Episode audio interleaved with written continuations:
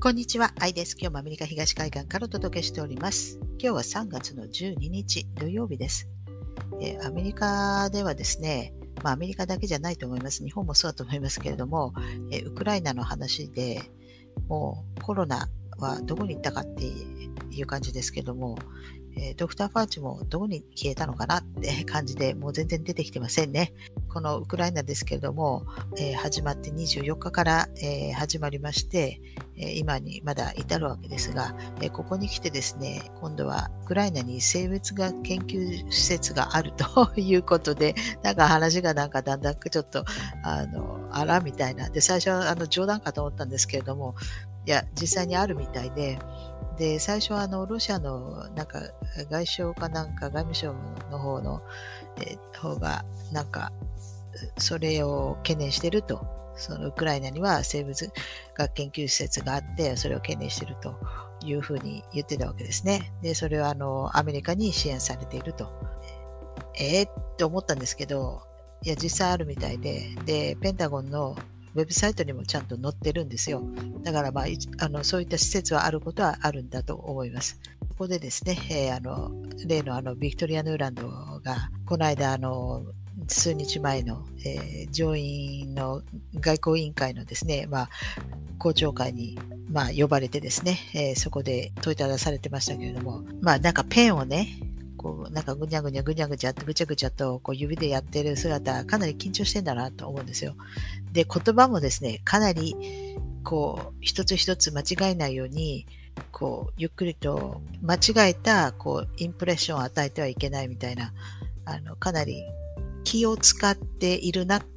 というような感じが伺いましたけれども、ま、これはですね、何を言え、何を言うなっていうのがちゃんとあの言われてるんだと思います。ですから、そこから外れないように、えー、かなり緊張して喋ってんだと思います。で、そこにですね、あの、マルコ・ルビオって、えー、共和党の上院いますけれども、まあ彼はですね、まあ、共和党なんですけどね、まあ、彼女に対して助け舟を出したあわけですよ。ですから、彼もきっとそっち側の人なんですね。ですから、マルコ・ルビオも、その彼女に対して何を質問していいのか、何を質問しちゃいけないのかとか、ちゃんと分かってるわけですね。なんか国務省のサイトにも、例えばその会社のですね、まあ、ラボのそのいつ設立されて、いくらお金がアメリカから行っててとか、そういった、えー、データがあったようなんですけれども、製薬会社だなんだというですね、だからそれ一気になんか消えちゃったみたいで、そのインターネットアーカイブかなんかでまであのほじって探れば、まあ、出てくる。いくつか出てくるみたいですけども、まあ、実際に、まあ、国務省の、まサイト、ペンタゴンのサイトにもあるってことは、実際にそういったあの中で何をやってるか、まあ、別としてもですね、まあ、その表向きにはその生物学研究施設っていうのが、まあ、いくつかウクライナにあるというのは本当のようです。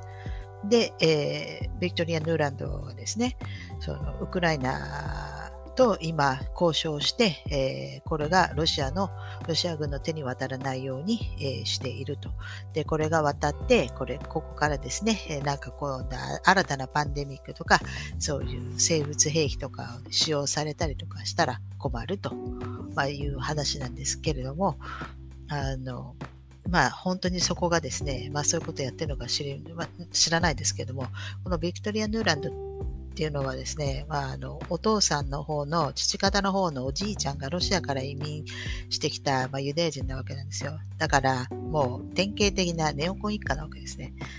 で、彼女が、まあ、オバマ政権の時に、あのまあ、国務庁、国務省でにいたわけですよ。で、その時の、えー、国務長官が、まあ、ヒラリー・クリントンですから、まあ、彼女の、まあ、アシスタントだったわけです。ですから、えーまあ、彼女は、まあ、欧州ユーラシア担当、その国務省の中でも。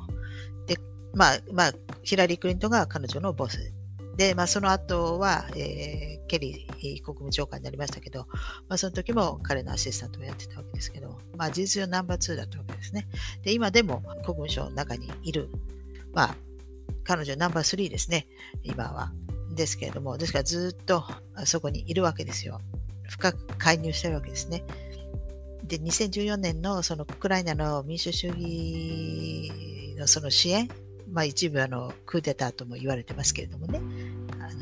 民主主義支援じゃなくて、まあそれにですね、まあ50億ドルを資金援助してるんです。まあそういう人なんですけれども、まあ彼女が、まあそこの、のその上院のですね、えー、まあ公聴会で、で、まあ一応、まあ、そういうものがあることをやっぱり認めたわけです。で、えー、実際何をそこでやっているのかですけれども、まあさすがにあの 私入ってって調べたわけじゃないんで知りませんが、でも多分ですね、今回のこの PCR 検査でです、全部こう回収してしたですね、多分 DNA のそういったデータをそこ、その全部そこにえー、送ってそこが DNA その収集のこのハブ状態になってるんじゃないかなと思うんですね。だから、あの、まあ、武漢にも随分お金を投資してますけれども、でも、ウクライナすごい投資してるんですよ。すごいお金がいってんですよ、そこに。その研究施設に。ですから、単なる、その、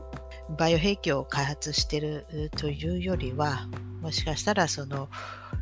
その世界のですね、えー、この、まあ、今回なんか PCR でみんなかなり、えー、収集したと思いますけれども、まあ、それのビッグデータを保管して、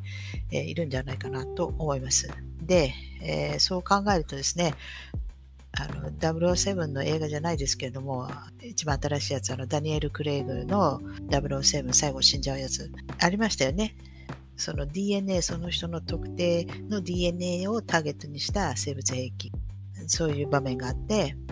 その特定の人をですね、ターゲットにして、まあ、殺すことができると。まあ、そういう、もう映画の世界ですけれども、映画に出てくるぐらいですから、まあ、そのぐらいのことはやってるんじゃないかなと思います。まあ、誰が管理するのかですよね。てか、誰がこういうの管理してるのかですよ。だから、あの、すごく非常に危険なことだと思うんですね。で、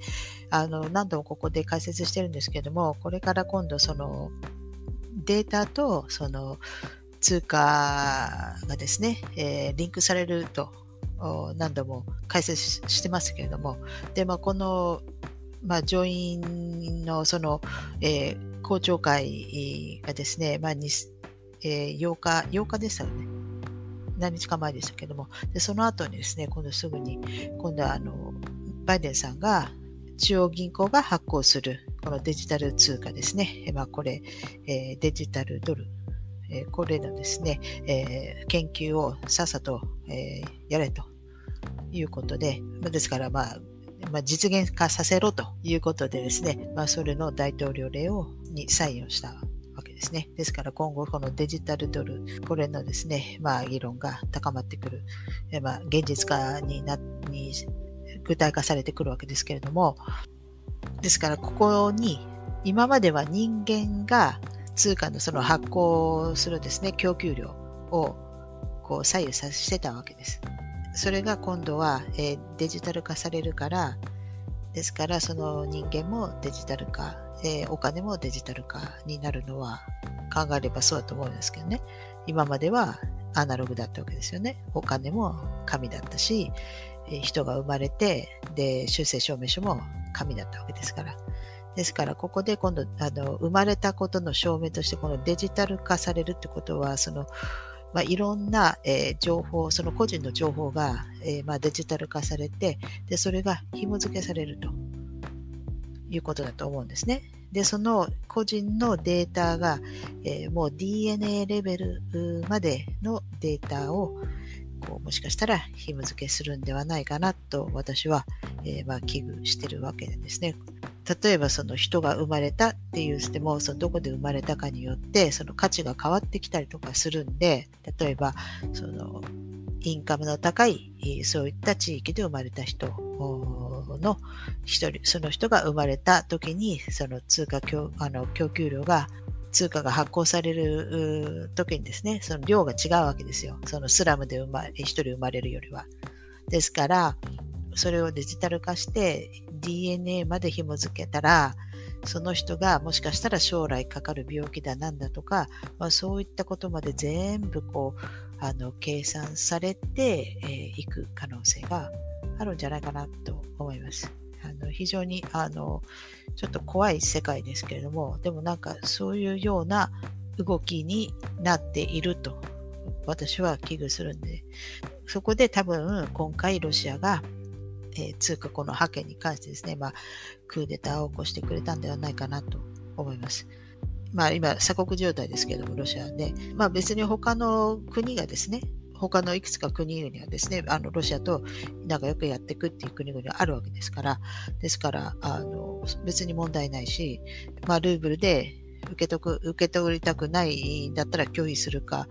受け取れないかで終わるわけですよね、外国としては。じゃあ、オイルで受け取る。あの、オイル、石油いっぱい持ってますから、ですから、石油の方がドルよりも価値があると思いますので、ですから、あの、石油で決済もできるわけですよ。だから、今、そのアメリカを人にですね、えー、みんな欧州とかみんな、あの、ロシアのオイルは買うな、買わないって言ってるわけですよ。ですから、ロシアに決済をさせないようにしてるわけですね。だけども、そのそのおかげで、あの今あの、ガソリンとかすごく高くて、あの一般市民すごく非常に困難なわけですよね。あの私たち一般市民なんか戦争をあのそんな望んでないですし、そんな勝手に始めた、えー、通貨覇権をめぐってね、そんな戦争して、あのあらあまあ、戦争じゃないですよね、争ってるの私たちなんか全然関係ない話なのに、なんでこんな巻き込んでくれるんだって感じですけども、でもロシアはですね、その、まあ、負債とかあるにしても、確かですね、ロシアの負債って、ロシアの GDP の18%ぐらいだっていう話ですよ。ですから、全然問題ない。それに比べて、アメリカの負債って、アメリカの GDP の128%だっていう話ですから、あの、どっちがやばいかって話ですよね。ですから、なんかもう、もう、キーとかなって、あの、ロシアいじめてますけれども、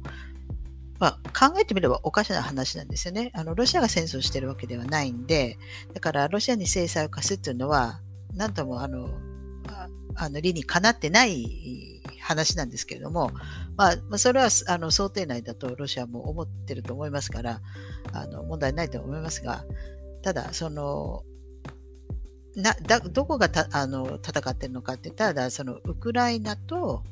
ドンバスが、地域が戦っているので、まあ、そのウクライナ国内の話なんで、ですから、よくあの、アメリカはね、戦争屋で戦争好きで、なんで今回参加してこないんだっていう話ですけれども、参加できないわけですよ。まあ、別にアメリカだけじゃなくて NATO だって参加できないわけですよね。だからただ見てることしかできないし、まあ戦闘機とか、まあ最寄りのですね、そのまあポーランドだ、ドイツだとかにしか、まあ、送るとか、武器をそこに送るとか、そのぐらいしかできない。それで、あの、まあ、せいぜいですね、え、ウクライナから難民が出てきたら、まあ、それを助けてあげるとか、そのぐらいしかできないわけですよ。でちなみに、えー、ウクライナから今、難民がどのぐらい出てるって言ってましたかね、1.5 million って言ってましたから、150, 150万人。150万人。かなりですよね。ウクライナ人が今 EU に、えー、今流れてきてるわけですね。で、はっきり言って彼らからしてみれば、別にウクライナってそんな GDP 高いわけではないわけじゃないですか。そしたら、あのフランスだとかドイツだとかそういうところにですね、えー、何も思ってなくても行けるってなったらみんな行くと思います。ですからこんだけの人が移動してるわけですよ。で、これはあらかじめあのこういうことが起こることは分かってるでしょうけれども、まあ、これだけじゃなくて結構この間もベラルーシのところで結構こう難民をですね移動させたりとか例えばハイチからアメリカの国境にですね、えーメキシコから伝わって移動させてるんですよ、人を今、いろんなところでそうやって。ですから、まあ、そうやって人を移動させることによって、えーえー、お金を稼いでる人たちもいるでしょうし、で、今後ですね、これ、あの、過去にもなんかどっかで解説したと思うんですけれども、気候変動のところで、その気候変動という名のもとで、人をこう動かしていく、新たなマップを作る、その新たな土地のサーベイをする、そういったことを、その今度は気候変動でやっていくと思うので、まさに今、まあそういう、まだ気候変動がなんかいつの間にかちょっとストップしてますけれども、このウクライナで。だけども、まあコロナ終わったらこの気候変動だと言われているんで、その人の移動をですね、今促している。ですから新たに人を動かして、あの、ロケーションをですね、えー、まあ、土地の、えー、サーベイを新たに、えー、やったりとか、なんかそういうのが気候変動に今度はつながっていくんで、で日本もなんか今、意味を入れるとかなったとか言ってますよね。ですから今後そういう動きになっていくんではないかなと思います。はい。ということで、えー、まあ今日ここまでここまでにして、また次回お会いしたいと思います。最後までご視聴いただきありがとうございます。では、さようなら。